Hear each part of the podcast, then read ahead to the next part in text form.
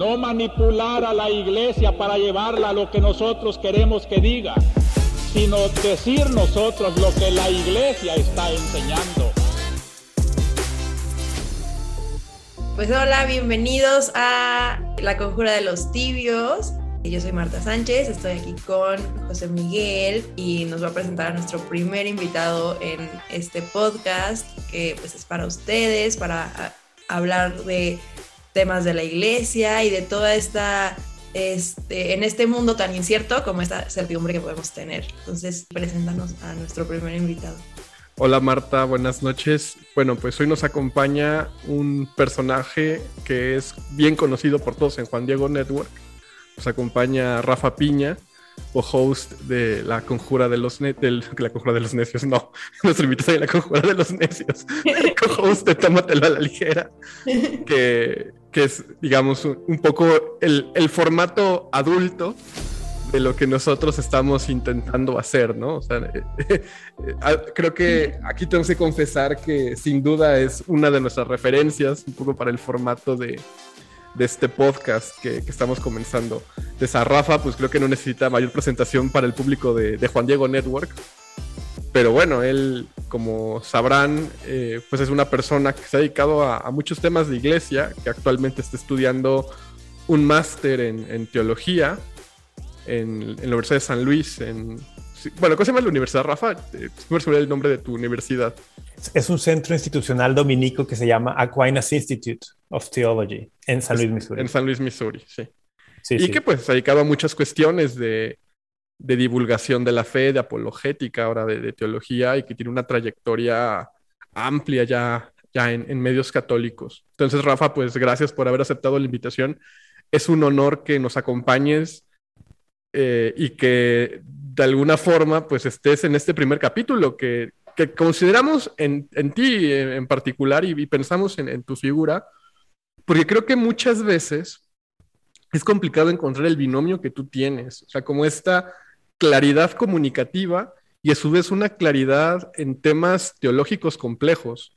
O sea, creo que eso es un genio en los medios católicos que es poco frecuente, que es esa habilidad también para poder comunicar cuestiones que pueden parecer muy complejas y que creo que eso ha generado pues que tus, tus programas, tus proyectos tengan una gran audiencia y una gran aceptación. Bueno, creo que eres muy generoso en tus, en tus palabras, José Miguel. Muchas gracias por la invitación, Marta. Muchas gracias, mucho gusto. Te conozco, conozco solamente tu Twitter persona, pero, pero mucho gusto también ahora. Me encantó que por allí, no sé si es la voz del espíritu o qué, pero por ahí un podcast que se llamara La Conjura de los Necios. podría, podría, tener, podría tener futuro. Yo encantado de estar con ustedes en La Conjura de los Tibios. Y pues vamos a ver, vamos a ver qué sale de aquí. Sí, bueno, ya, ya en el teaser nuestra audiencia ya supo por qué eh, nos llamamos La Conjura de los Tibios, que es este, digamos, como esta reformulación de, del título de la novela de John Kennedy Toole, que en español también es un tema complicado de traducir, ¿no? Porque en inglés es A Confederacy of Dunces, que en español quedó como La Conjura de los Necios, pero que bueno, sería muy complicado hacer una traducción literal de A Confederacy of Dunces en, en español, ¿no? Pero bueno, ese es un poquito el contexto. Y si quieren, pues vamos entrando en materia. En esta primera temporada, lo que hemos pensado Marta y yo es sobre todo hacer una aproximación, un acercamiento, digamos así, un close-up a la importancia del seguimiento y de la fidelidad al magisterio frente a toda la incertidumbre que actualmente vivimos, ¿no? Marta y yo, que nos movemos mucho en el mundo tuitero, Rafa un poco menos, pero también ahí está presente, pues vemos todas estas malcomprensiones, distorsiones, exageraciones, muchas veces con mala intención, para golpear, ¿no? Y que esto, pues, por falta de, criterio, de discernimiento, genera también problemas, eh, digamos, de cara a la unidad de la iglesia, ¿no? Entonces, un poquito la intención es esta, de este podcast, es decir, no somos nosotros, son ellos, y para seguirlos tenemos todas estas herramientas y todas estas enseñanzas, que al final eso es lo que significa la palabra magisterio, pues para tener, digamos, una piedra firme, una, una roca, que eso es, eso es Pedro, ¿no? Entonces, quizás por ahí podríamos ir comenzando, ¿no? Marta, no sé si tú quieras agregar algo. Creo que además, o sea, una realidad muy evidente es que todas estas como malos entendidos respecto a qué es la iglesia y qué es el magisterio también llevan a una polarización muy fuerte en donde ambos extremos están acusando a los, al otro lado de heterodoxia, ¿no? Y entonces, o sea, ¿en dónde está la verdad y en dónde está realmente la ortodoxia y el seguimiento de la fe, ¿no? O sea, no es ni uno de los, no sé, me, me, da mucha risa que es como literal esto de los extremos que se tocan, ¿no? Entonces ambos eh, extremos están llegando a un punto donde ya no es un tema de seguir em, al magisterio o seguir a la iglesia, sino creer que el magisterio eh, se ajuste a sus ideas de lo que debería ser, ¿no? Entonces, creo que es súper importante poder como reorientar nuestra mirada hacia ver que, pues, el magisterio está ahí, es muy claro y nosotros lo que tenemos que hacer es, eh, pues, conocerlo, entenderlo y seguirlo, no adecuarlo a lo que nosotros queremos que sea.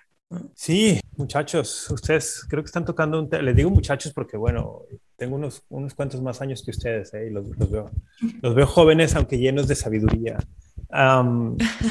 Este tema de, del magisterio eh, es muy, muy mal entendido.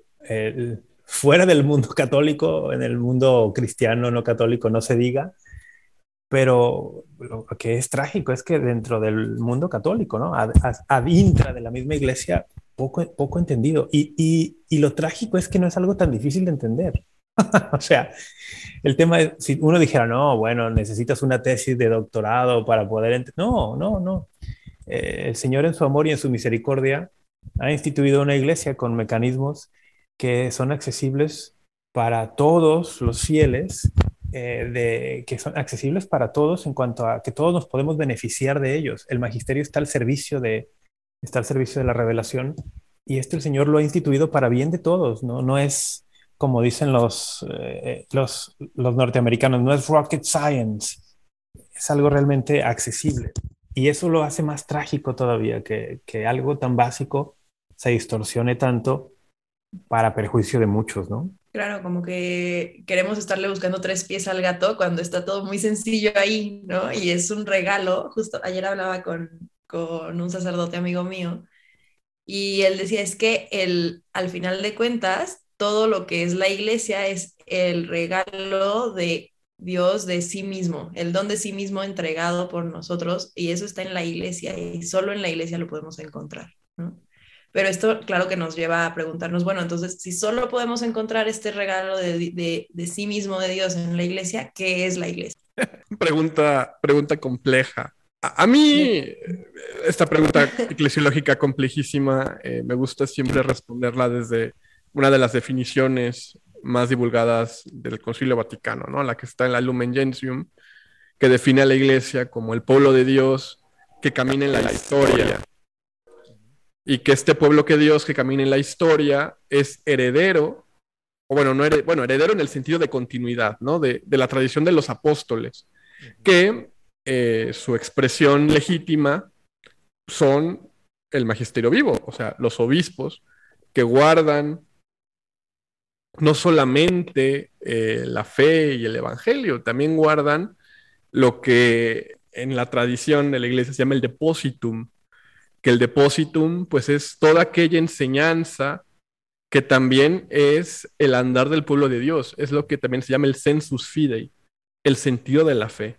Entonces, pues esto legitima, digamos, esta posibilidad de enseñar con infabilidad cuando están en comunión con el Papa y tenemos que aceptar que ahí hay una presencia verdadera del Espíritu Santo que conduce a este pueblo de Dios del cual todos somos parte, ¿no? A esta, a esta barca de Pedro en la que todos estamos y que no está siendo, eh, digamos, conducida por nuestras propias fuerzas ni por, ni por nuestros propios méritos, sino que es la gracia, eh, el don, como tú bien lo has dicho, Marta, que nos garantiza, digamos, esa, esa serenidad de saber que estamos en la dirección correcta. Eso de la, barca y la serenidad, ¿no? Eh, ¿Se acuerdan del episodio donde Jesús está con los apóstoles precisamente en la barca. Eh, eh, uno de los pasajes que menciona esto es Marcos 4. Y Jesús duerme, ¿no? Parece que duerme en medio de la tormenta. Eh, empieza a inundarse la barca, lo despiertan. Maestro, ¿no te importa? ¿No, que no, te preocupa lo que está pasando?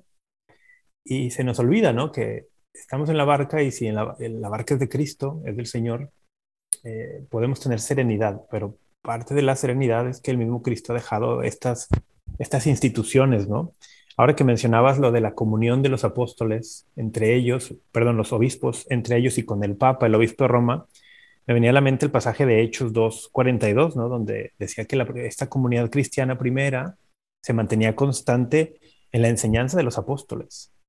Y la enseñanza de los apóstoles está íntimamente ligada con la persona de Cristo. Cuando dabas esta definición de iglesia, retomando el concilio, me venía a la mente eh, otra, una idea muy similar que se la escuché al, profesor de filosofía Peter Kraft de Boston College.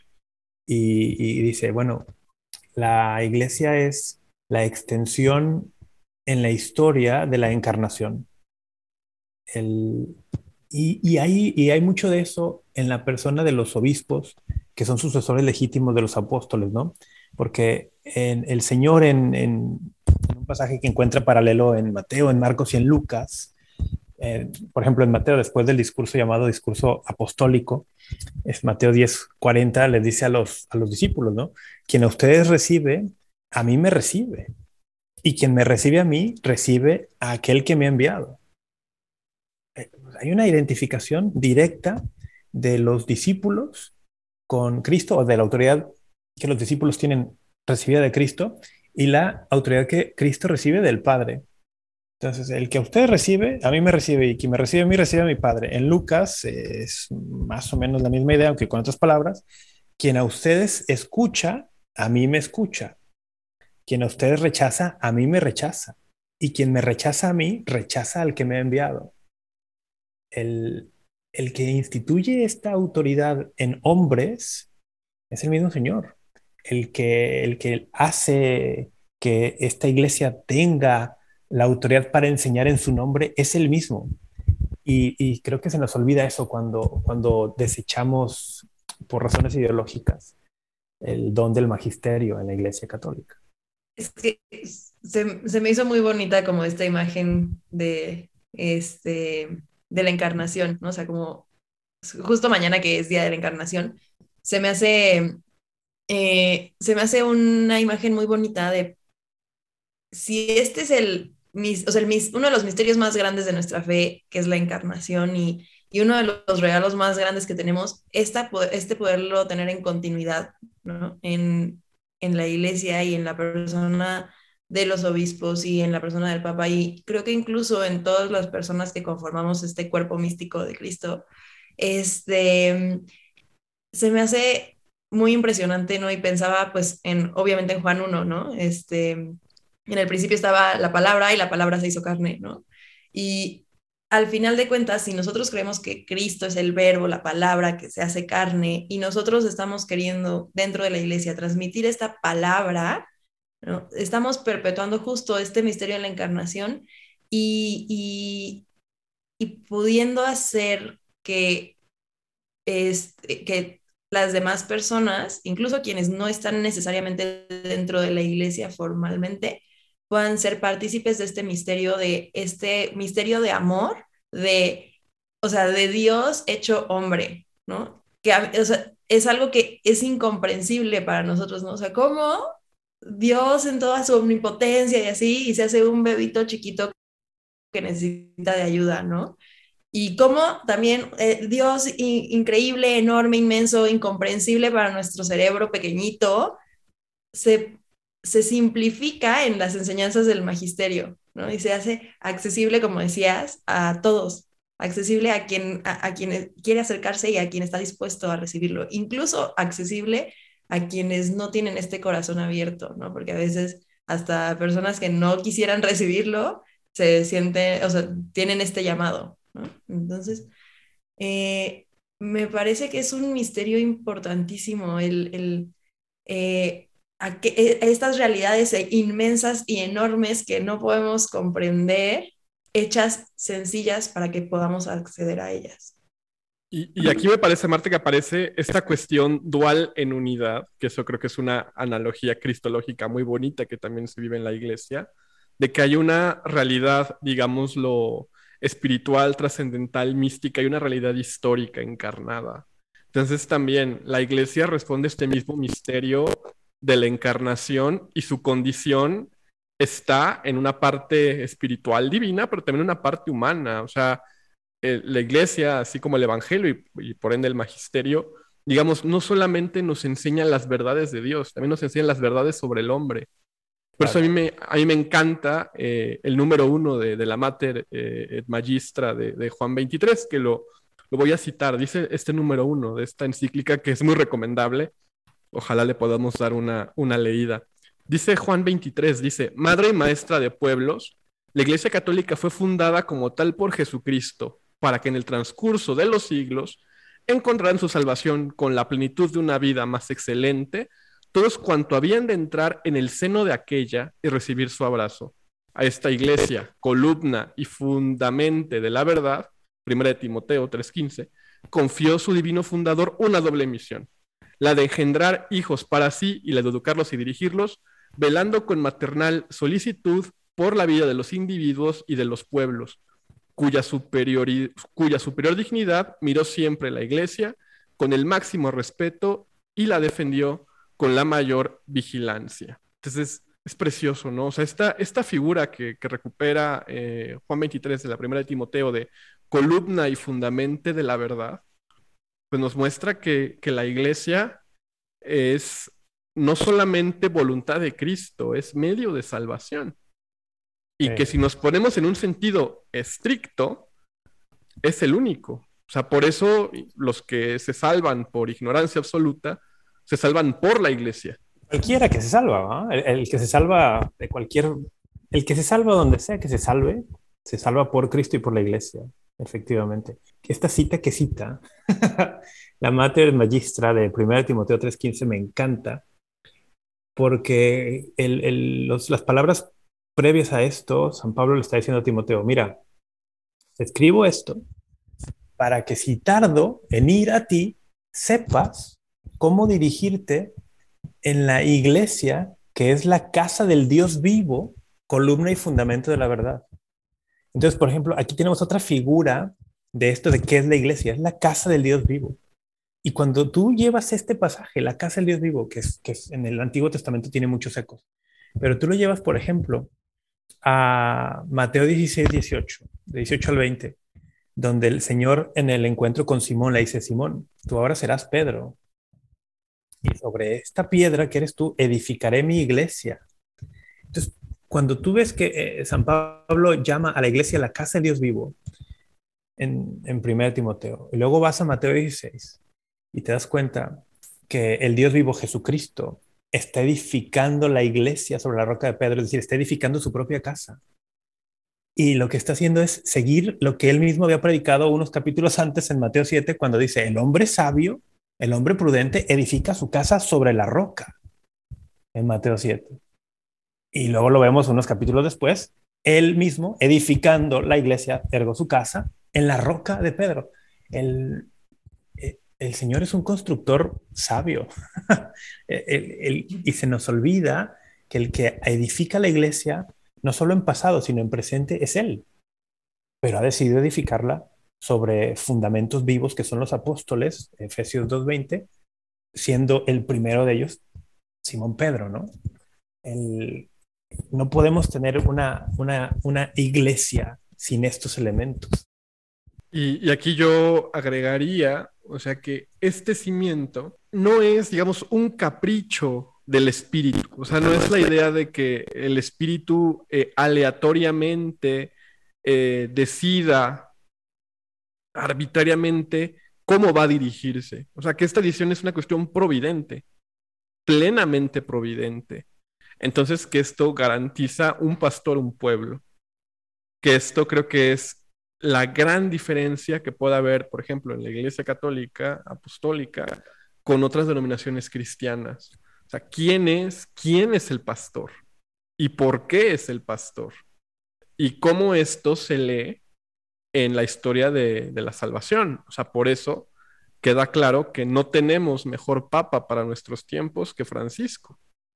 No hay mejor magisterio para nuestros tiempos que el magisterio vivo que actualmente tenemos y que es, digamos, ese pan y esa brújula que necesita la barca de Pedro, porque el capitán, digamos, no es directamente Pedro. Él simplemente es un medio, ¿no? O sea, hace poquito en Twitter será la, la, polémica sobre el título de vicario de Cristo. O sea, como si vicario de Cristo fuera una especie como de título eh, nobiliario, ¿no? Cuando más bien es una cuestión de servicio. Es esta eh, asumir, dar este fiat también a la responsabilidad de conducir al pueblo de Dios a pesar de los pesares porque esta responsabilidad recae sobre un humano. Y quizás aquí podemos hacer la siguiente pregunta, ¿no? ¿Sí, Marta? Ah, como el título que también es un título que se le da al Papa, ¿no? El servum servorum dei, ¿no? Es, el siervo de los siervos de Dios, no es un título nobiliario, es el, es el servidor de los servidores, ¿no? Hace poquito les ponía a mis alumnos eh, un videito que encontré sobre la jerarquía de la iglesia y decía que la jerarquía de la iglesia es la única en donde el, o sea, como que el que debería ser el pico de la jerarquía, ¿no? Es el que debería ser, es el que sirve a todos, ¿no? Entonces el Papa sirve a todos y los obispos sirven a, sus, o sea, pues a los de sus diócesis y luego los párrocos sirven a los de sus parroquias y ya luego están los laicos, ¿no? Entonces es una, se me, hizo una expresión muy bonita de... decir, y los laicos servimos al mundo, sobre todo al mundo de los no creyentes. ¿O tendríamos que?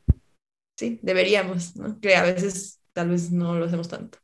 Pero este, este sentido del servum servorum dei se me hace bien padre porque entonces ya no estamos viendo al Papa como solamente, o sea, no es solamente una autoridad que viene de que pues, es el Papa, ¿no? Es una autoridad que viene de, de que es el que sirve a todos. Y entonces desde ese servicio, desde ese amor a todos, pues puede hablar, ¿no? Pero ibas a hacer una pregunta, Miguel. Sí, la, pregunta que les iba a hacer, o sea, es que, porque yo un poquito la respondimos, ¿no? Pero, ¿quién es Pedro entonces? ¿Y, por qué su cátedra es esa piedra angular de la iglesia que nos conduce y qué problemas surgen cuando negamos o cuando distorsionamos esa piedra fundante que hace que la barca digamos, se mantenga navegando en las aguas del espíritu que, y con los vientos del espíritu. Que esto es algo que sin duda eh, me parece que, que hoy está muy distorsionado y que es fácil tener esta pretensión, como bien dijo Rafa, ideológica, de querer adecuar el magisterio a mi pensamiento, o sea, recuperando eh, estas, estos conceptos que aparecen en Evangelii Gaudium, ¿no? De querer que desde la parte podamos comprender el todo.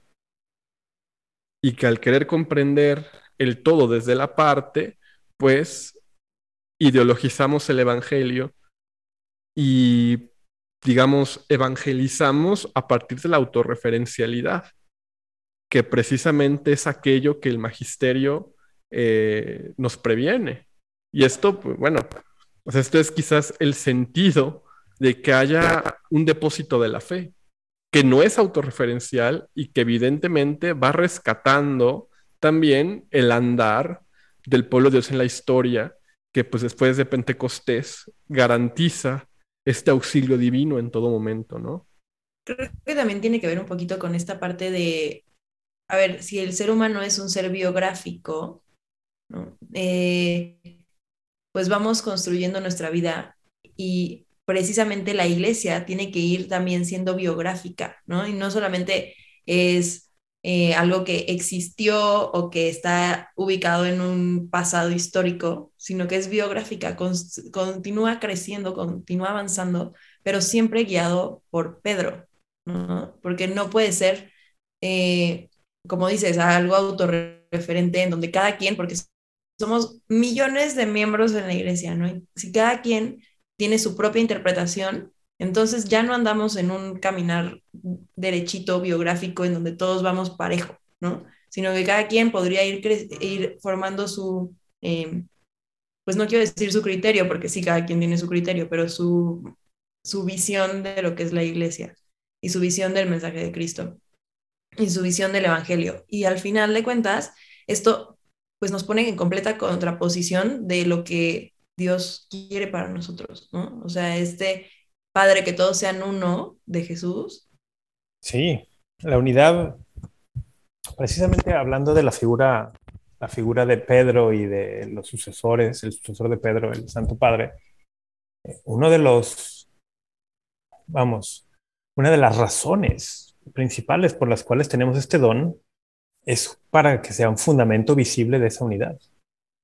El, garante de la unidad de la iglesia es Dios, ¿no? en las tres divinas personas, que siendo tres personas distintas son un solo ser. Entonces, la, la unidad de Dios es la garantía de la unidad de la iglesia. Ok, va. Pero también en, esta dimensión humana de la iglesia, la garantía de unidad está en torno a la comunión con, Pedro.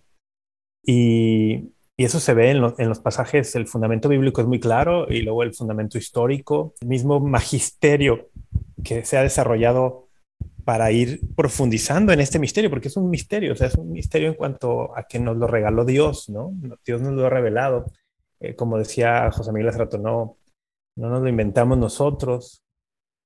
Y el mismo magisterio ha ido profundizando en qué, qué significa este don, eh, como decías tú, Marta, el don de tener, de tener a Pedro, ¿no? Entre nosotros, al sucesor de Pedro. Entonces, siento que como, como católicos nos nos haremos siempre un favor en la medida que profundizamos en este misterio de, este don y ayudaremos también a los no católicos a, quitar esas malas ideas que tienen en torno, sobre todo pienso en cristianos que no son católicos, ¿no? Las malas ideas que tienen en torno a lo que es o no la figura del Papa y estaremos haciendo un servicio a, la unidad, que es el deseo del Señor, como bien expresaba Marta en, esa oración bellísima que está en, en Juan 17, ¿no? Entonces, sí nos conviene, nos conviene, nos conviene profundizar en el, en, el, en el don, en el misterio y en el fundamento de, del ministerio petrino. Y que es algo eh, curioso, o sea, porque se dan cuenta, hoy se apela mucho a la tradición, a Trento, a, digamos, a, lo conservador, para golpear a la verdadera tradición de los apóstoles, que es la tradición más añeja y única que hay en la Iglesia Católica. O sea, cómo a partir de, desde estas ideas modernas de autorreferencialidad se rechaza ese principio de unidad perenne, podríamos llamarlo, que fundamenta el andar de la Iglesia. Entonces, esto es, es interesante si lo vemos, por ejemplo, como una tentación de la modernidad, de inclusive desde la manera de supuestamente conservar la tradición, sostener esta autorreferencialidad, ¿no? Entonces, el criterio de la liturgia, por ejemplo, es mi gusto estético. El criterio moral del magisterio o la interpretación eh, del magisterio en, temas morales y políticos es mi rigorismo, que eh, presupongo yo que sí está en comunión plena con el Evangelio, traicionando el depósito, la tradición de los apóstoles y sobre todo esta garantía sobrenatural de la participación del Espíritu en la iglesia y en su enseñanza. Entonces, a mí me preocupa, por ejemplo, cómo cuando leemos o comenzamos a leer la iglesia o la cotidianidad de la iglesia con categorías políticas que se pueden aplicar para la realidad nacional o para un partido político, pero no para la barca de Pedro, pues nos lleva a pensar que la iglesia está también, eh, digamos, abandonada en el devenir de la historia humana y que pues se tiene que reformar en este sentido político con, con digamos con batalla cultural adentro de la iglesia para que se encauce a partir de mi autorreferencialidad. Es un poco, lo creo que lo dices muy bien, es muy moderno, eh, en el sentido del modernismo, ¿no? es muy moderno y, esto de la, batalla cultural, ahora que estoy en Estados Unidos, Vamos, cuando estaba en México, sí tenía mucho contacto con Estados Unidos y seguía muy de cerca la iglesia de Estados Unidos, entonces ya, ya vislumbraba toda la influencia que la iglesia en Estados Unidos tiene en el mundo por una especie de imperialismo cultural, ¿no? Pero ahora que estoy acá, veo, veo realmente como por qué la iglesia norteamericana es como es. Y este, esta idea del modernismo, hay unas cosas muy modernas. La batalla cultural es, es prácticamente una forma de decir, eh, la iglesia tiene que justificar su existencia en la arena pública y no hay otra forma de hacerlo más que con la batalla cultural. Cuando de entrada tendríamos que estar muy claros que dices, no, no, no, la iglesia no, no, no tiene por qué justificar su existencia en la arena pública. Los cristianos hemos de dar testimonio de Cristo, eh, pero no es lo mismo que estar buscando eh, justificar nuestro derecho a sentarnos en la, en la misma mesa y poder, no, no, no, eso es una idea muy moderna. Y es reducir a la iglesia a las, a las categorías, a las categorías precisamente políticas. Y eso es un, es un, es eso, es una, es una gran pérdida porque reduce pero pues, perdón, estoy pensando en la, en la, referencia a Estados Unidos, pero es que no, no puedo dejar de verlo, ¿no? En, en Estados Unidos el, sentido de iglesia que se tiene por toda la, todo el milieu, todo el, el ambiente eh, donde el catolicismo ha tenido que, que sobrevivir o abrirse camino entre mare magnum protestante eh, y luego con la influencia que Estados Unidos tiene en el mundo, no deja de impactarnos, ¿no?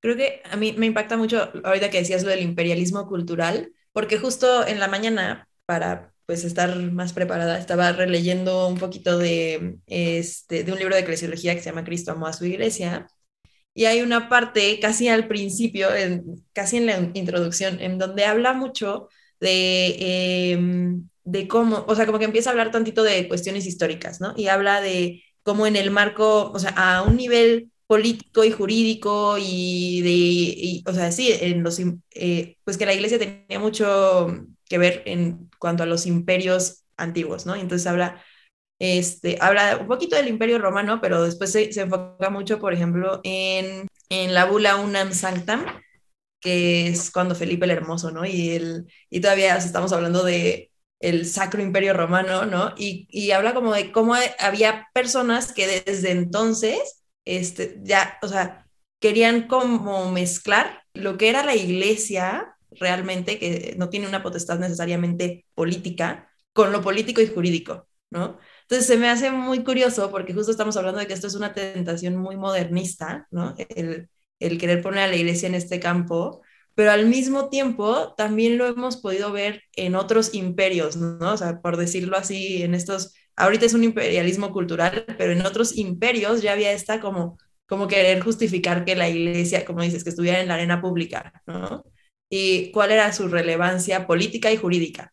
Y creo que es algo muy humano porque no ten, o sea, somos seres humanos que no podemos visualizar lo eterno, lo infinito, lo, ¿no? Entonces, queremos reducir todo a lo que podemos ver, a lo temporal, a lo político, a lo jurídico, a lo cultural, porque eso es lo que tenemos eh, visible, pero creo que sí es algo que se exacerba muchísimo con el modernismo, en donde, tenemos, en donde tendemos a meter todo en categorías muy rígidas, ¿no? Entonces, o eres conservador, o eres liberal, o eres progresista, o eres, pero, o sea, no, no, el modernismo no nos permite como hacer esta, eh, o sea, sacarnos de estas categorías rígidas y ver que algo puede existir fuera de estas definiciones que queremos dar propiamente nosotros. Y que además es una cuestión dualista, porque justamente se dan cuenta lo que sucede es que se rompe este vínculo fundamental entre lo divino y lo humano. Entonces, por un lado va lo humano y por otro lado va lo divino. Entonces, podemos buscar una iglesia gnóstica en, en Christus Vivit, sí es en Christus Vivit donde está esta disertación sobre los riesgos del pelagianismo y de y del gnosticismo, ¿no? Sí, sí es en Christus Vivit, no recuerdo. Sí. Neognosticismo, neopelagianismo, sí. Pero, pero ven que es el punto, ¿no? O sea, cuando vamos a esta lectura dualista y, pugnamos por esta iglesia espiritual desarraigada, eh, que digamos adora las cenizas y no al fuego vivo, eh, corremos el riesgo de pensar o de, o de aspirar a la iglesia de los sabios, de los formados, de los letrados, del rigorismo formal, ¿no? Y por otro lado, si olvidamos este vínculo de participación de lo divino en lo humano, pues podemos creer en la iglesia pelagiana, que, que vuelve a la iglesia una especie de ONG y al papa de un líder carismático eh, con ideas buenas que de alguna manera eh, conducen a, una Grey, ¿no? Pero al final, que se dan cuenta, la consecuencia es la misma, es secularizar el misterio de la iglesia. ¿Por qué? Porque en la, en la visión gnóstica se seculariza a partir de decir, bueno, la iglesia está en otra parte y entonces tenemos que sustituir su función pública con la batalla cultural. Entonces tenemos que tomar los medios políticos para que la iglesia tenga su lugar correcto y adecuado. ¿Y de quién va a ser el mérito? Pues no de la gracia, no del espíritu, sino de los católicos no tibios, aguerridos, que con sus propias fuerzas y sus armas le dieron el poder a la iglesia otra vez, restauraron el papel central de la iglesia. Y esto es peligrosísimo. O sea, yo creo que este, este tema, por ejemplo, es mucho del trasfondo religioso en el conflicto ruso-ucraniano. ¿Por qué? Porque se dan cuenta lo que sucede es que hay una tentación humana de querer cobrarle a la iglesia, digamos, los méritos que el poder eh, laico, secular, le puede dar, ¿no? Entonces la iglesia se vuelve servidora de los hombres. Perdón, los, sí, la iglesia, más bien, lo al revés, ¿no? Se busca que la iglesia sea servil a los intereses humanos y se rompa este vínculo misterioso que tiene una misión salvífica, redentora que eso es otra cosa que, se omite, ¿no? O sea, creo que me parece que cuando empecemos a leer la iglesia con categorías políticas exclusivamente, tenemos una visión demasiado inmediatista, que es la visión pues, de la política habitual, coyuntural, ¿no? Entonces todavía el Papa no se muere y estamos ya viendo quiénes son los papables en el cónclave y qué obispo va a votar por quién. Y, se hacen, oye, se hacen libros, se hacen dossiers que, que se circulan con esto, ¿no? sí, sí, no, y qué difícil y qué miedo esta tentación de querer nosotros ser los reivindicadores de la iglesia y que nosotros estamos recuperando, que la iglesia tenga su lugar y que podamos ser libres religiosamente. Cuando, a ver, espérame, no es como que nosotros tenemos ese poder o esa capacidad. Y, incluso el poder, el asumir que la iglesia necesita una reivindicación en el mundo, me parece que es bastante soberbio. O sea, realmente necesitamos reivindicar a la iglesia que es, o sea, que Cristo construyó y como decías, Rafa, así, o sea, es un constructor sabio y que no es como que construyó su casa de paja y ya se cayó, ¿no? Ahí está, bien construida, bien cimentada. Qué soberbia tentación el decir, necesitamos reivindicarla porque ya nadie la pela. y además, y además decir, y, y, soy yo el que lo hace. O sea, yo, yo soy el que el, el, que va, el que va a hacer esta reivindicación. El, solo por, me, me, entró la curiosidad, la Christus Vivit es la exhortación que se hizo después del sínodo de, lo, de la juventud. No, no es la del neopelagianismo y el neonosticismo, pero el, hay una carta de la Congregación para de la Fe en el 2018 que se llama Placuit Deo, y allí menciona, entre otros, estos temas. Y, fíjense esta, esta cita de, de, allí, ¿no? Dice, el individualismo centrado en el sujeto autónomo tiende a ver al hombre como un ser cuya realización depende únicamente de su fuerza. Es esta idea. O sea, no solamente aplicada al hombre, que sea, mi, salvación depende de mí, que es el neopelagianismo, ¿no?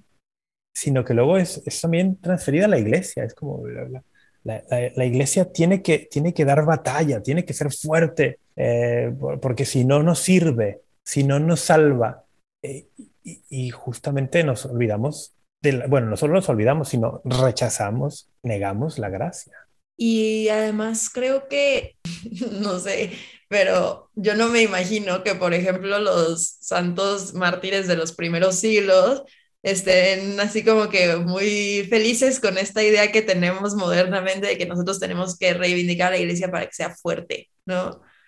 Cuando, a ver, o sea, durante la persecución, así como que muy fuerte, muy fuerte, pues yo creo que no se veía, ¿no?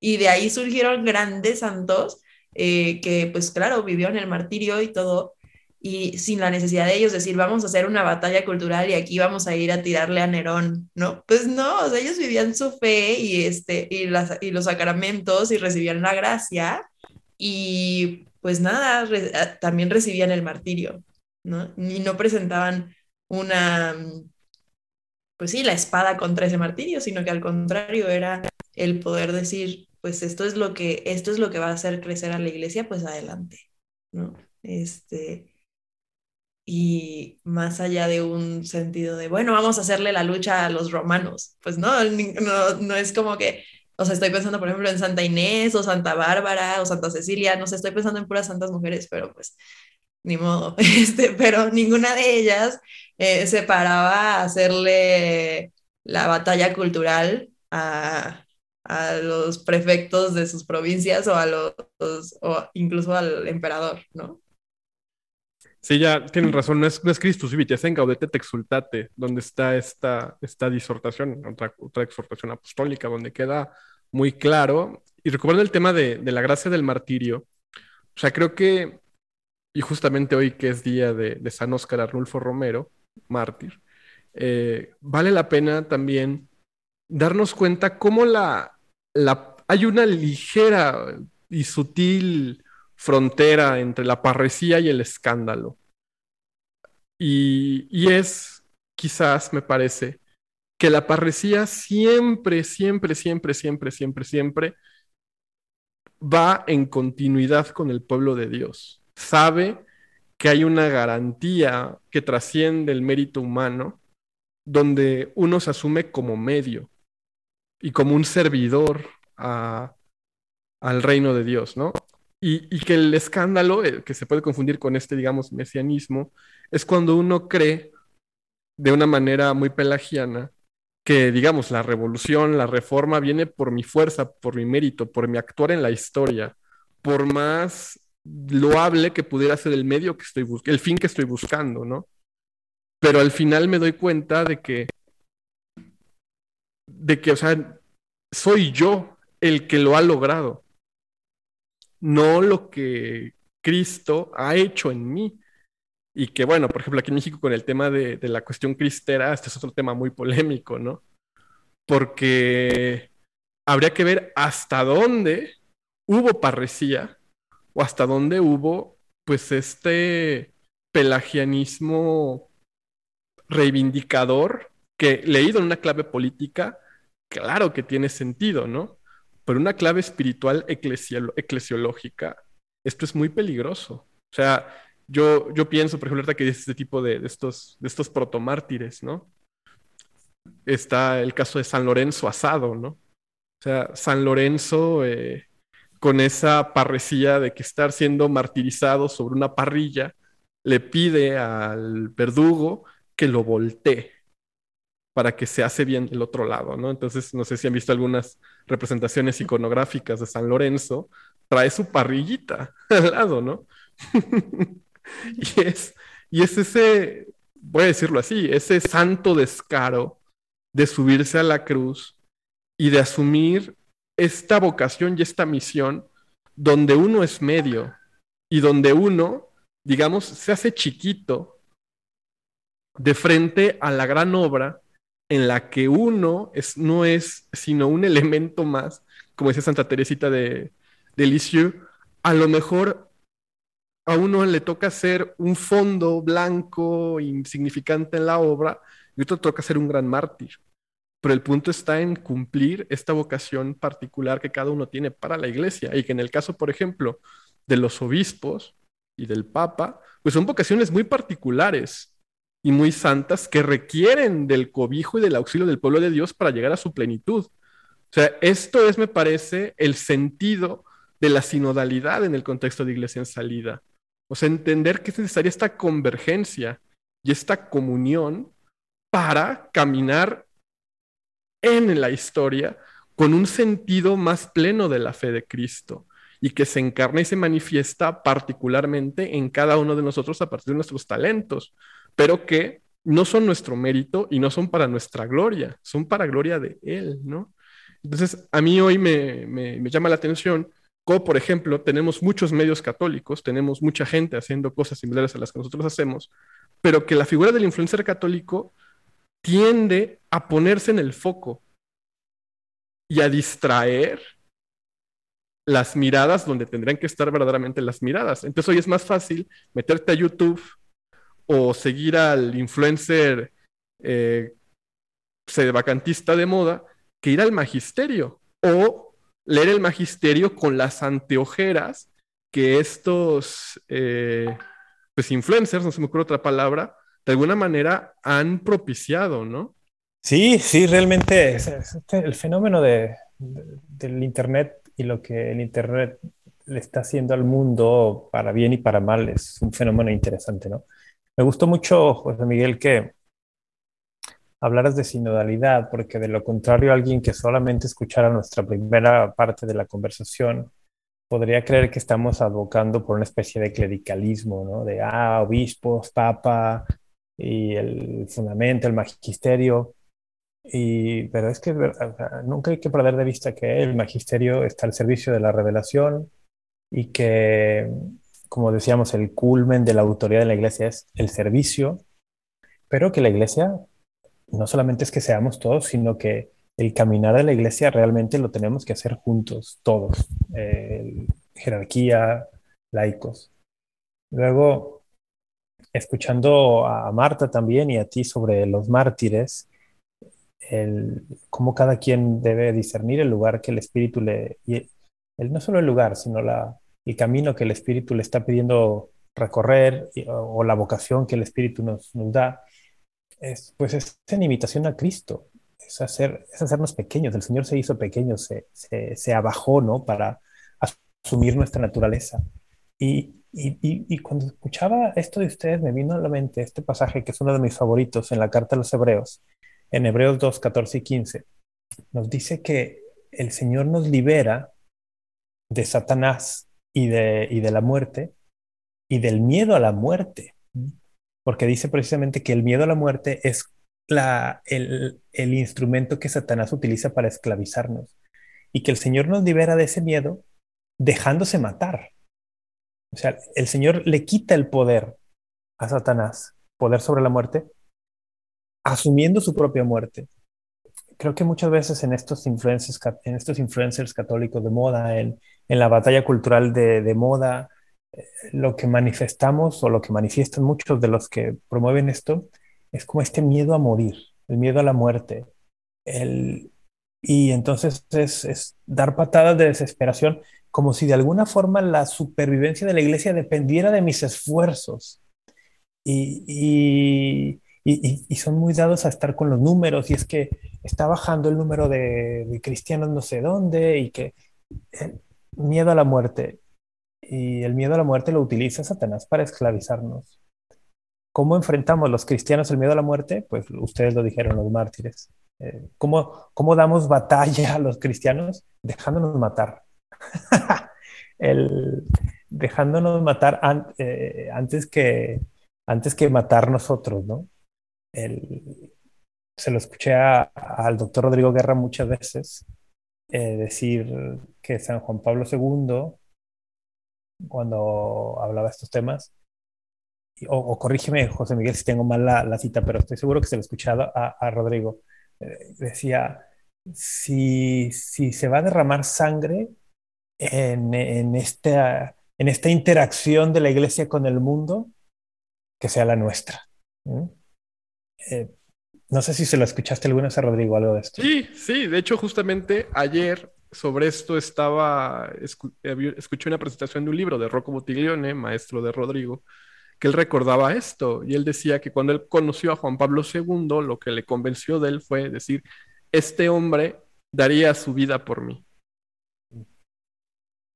Y, eso es, ahorita que tocas ese tema, Rafa, es algo que digamos muy carismático de la conjura de los tibios porque precisamente es como la paradoja que queremos mostrar, ¿no? O sea, ¿cuál es la verdadera tibieza? La del que no le teme a la muerte y es radical en su seguimiento del evangelio, del, magisterio, a pesar de los pesares, o aquellos que huyen justamente con esta idea de cristianismo cultural y este temor a que la iglesia termine siendo quizás una iglesia de cuatro o cinco personas otra vez en medio de la nada esperando la redención, ¿no? Y de que se tiene que medir en masa el éxito de la evangelización. Que luego adopta formas bien feas. Adopta, puede, puede deformarse horriblemente esta idea de, eh, pienso nuevamente en el caso de Estados Unidos, personas que dicen, oh, pero la iglesia viene a menos y está, está decayendo y estamos bien, y les digo, a ver, tú tomas el, el eh, ¿cómo se llama? El, el libro de las estadísticas de la iglesia anual, el anuario pontificio, y dices, no, en cuanto a números, la iglesia está creciendo. Quizá no donde tú quisieras o donde te parecería conveniente que creciera, o sea, pero en, en, números totales, la iglesia está creciendo. Y cuando le escarbas y le escarbas y le escarbas, el, te das cuenta que incluso, por ejemplo, en Estados Unidos, la iglesia está creciendo, en buena medida por la demografía de los latinos y de los hispanos. Y entonces te encuentras con ciertos segmentos de la Iglesia Católica en Estados Unidos asociados con, con a veces con nacionalismos, eh, nacionalismos muy asociados luego con el tema eh, de raza, que, que te das cuenta que su temor no es que la iglesia desaparezca, su temor es que la parroquia a la que ellos van cada vez tenga menos blancos y tenga más gente de colorcitos. Eh, o sea, hay estas cosas también metidas ahí. Que aparte, si somos, si estamos llamados, o sea, si nos llamamos católicos universales, ¿por qué nos da miedo que gente diferente a nosotros sea católica? ¿Por qué nos da miedo que personas que no piensan como nosotros sean católicos? ¿No? Yo, o sea, lo he visto bastante pasar con, seguramente sí ubican esta organización de ética consistente para la vida, ¿no? De Rehumanize International, y no todos son católicos, ¿no? Pero hay varios católicos ahí que son, no es el estereotipo de católico que te imaginarías, ¿no? O sea, chavas con el pelo azul, este, personas con discapacidades, este, personas que no, o sea, no serían el, el estereotipo tradicional del católico tradicional, ¿no? De, como dices tú, de ciertos nacionalismos asociados con raza, ¿no?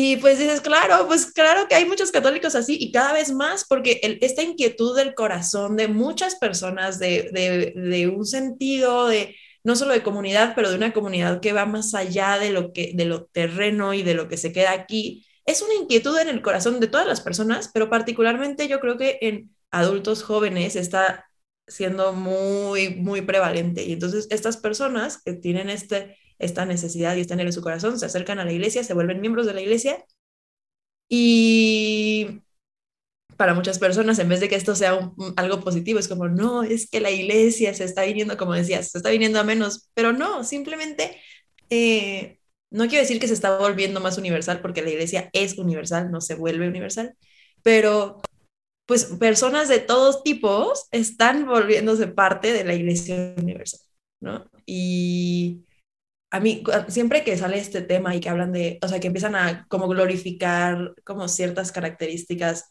eurocéntricas como el centro de la iglesia y lo que es la cultura católica y tal, me pongo a pensar mucho, por ejemplo, en Santa, en Santa Perpetua y Santa Felicitas, ¿no?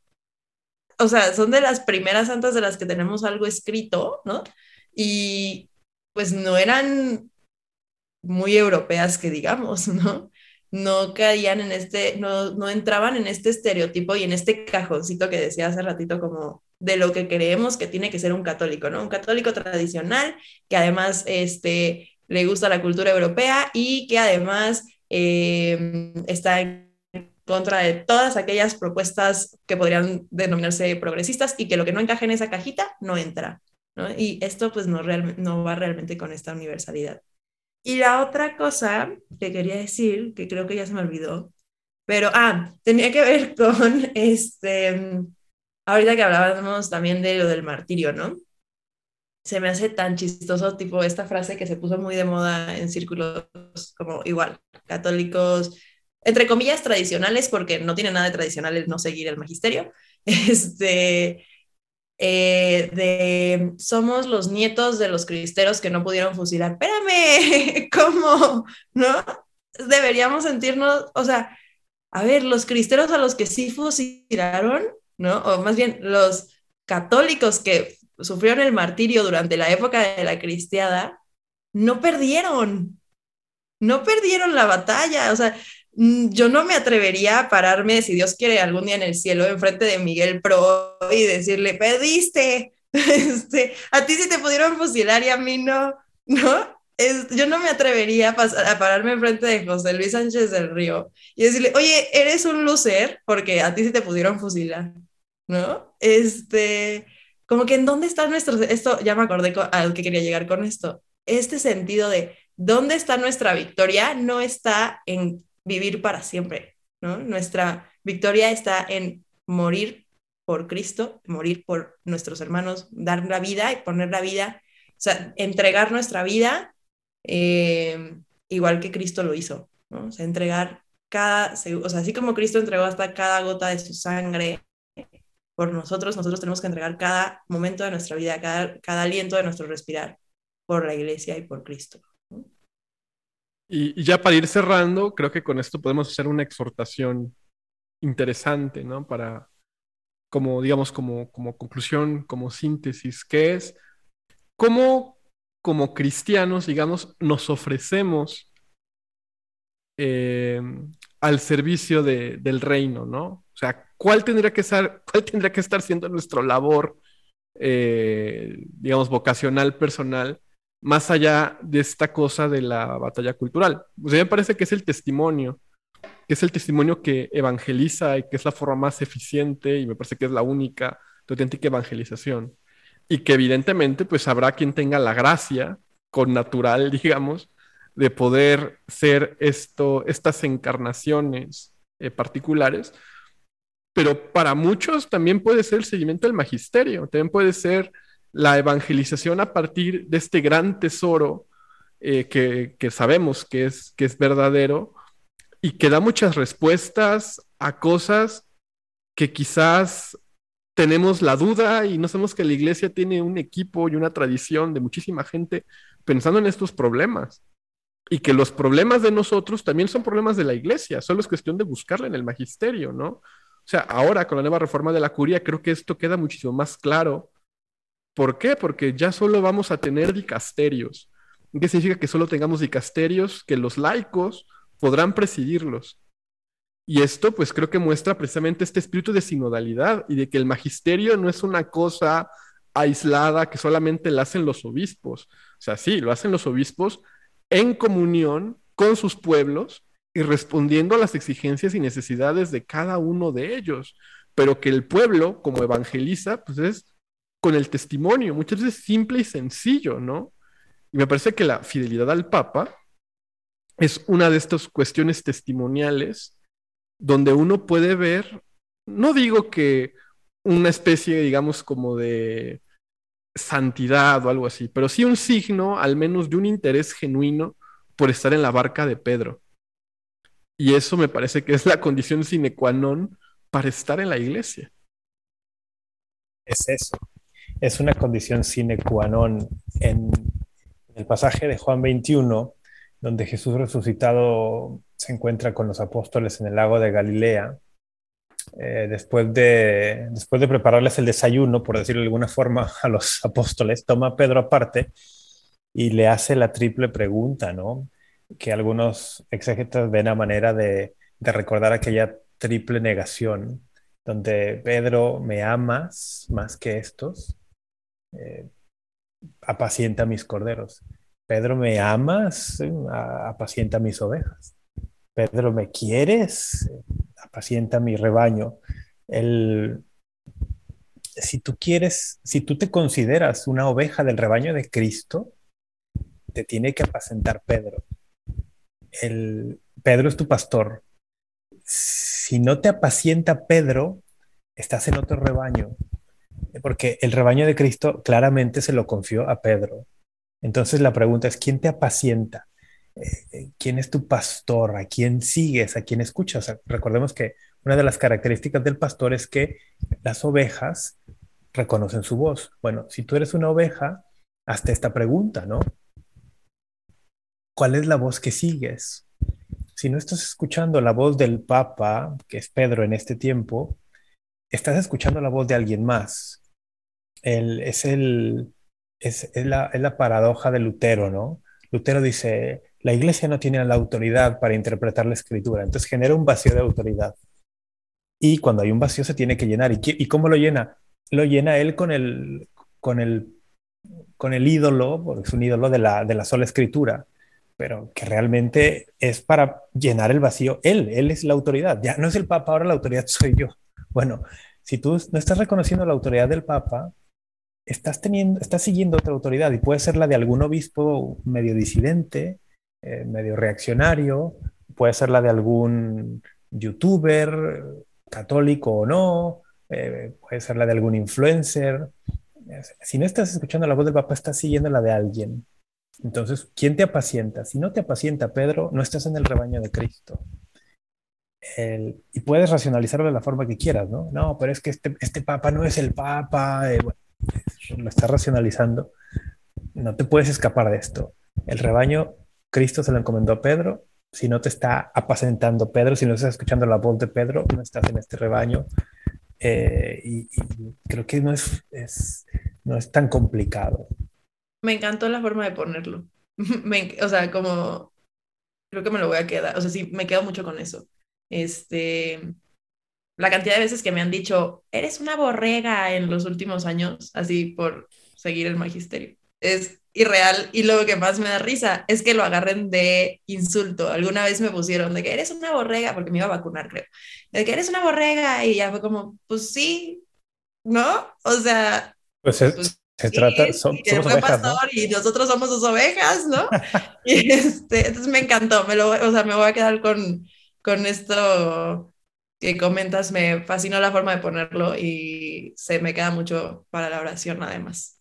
Y bueno, aquí en la conjura de los tibios vamos a, tenemos una tradición que iba a comenzar, que es que al final de los programas haremos recomendaciones de libros, textos, algo, y sobre todo a nuestros invitados nos gusta darles el lugar para que nos den recomendaciones sobre estos temas. Entonces, no sé, Rafa, algo que le recomiendes a nuestra audiencia para que pueda profundizar en estos temas.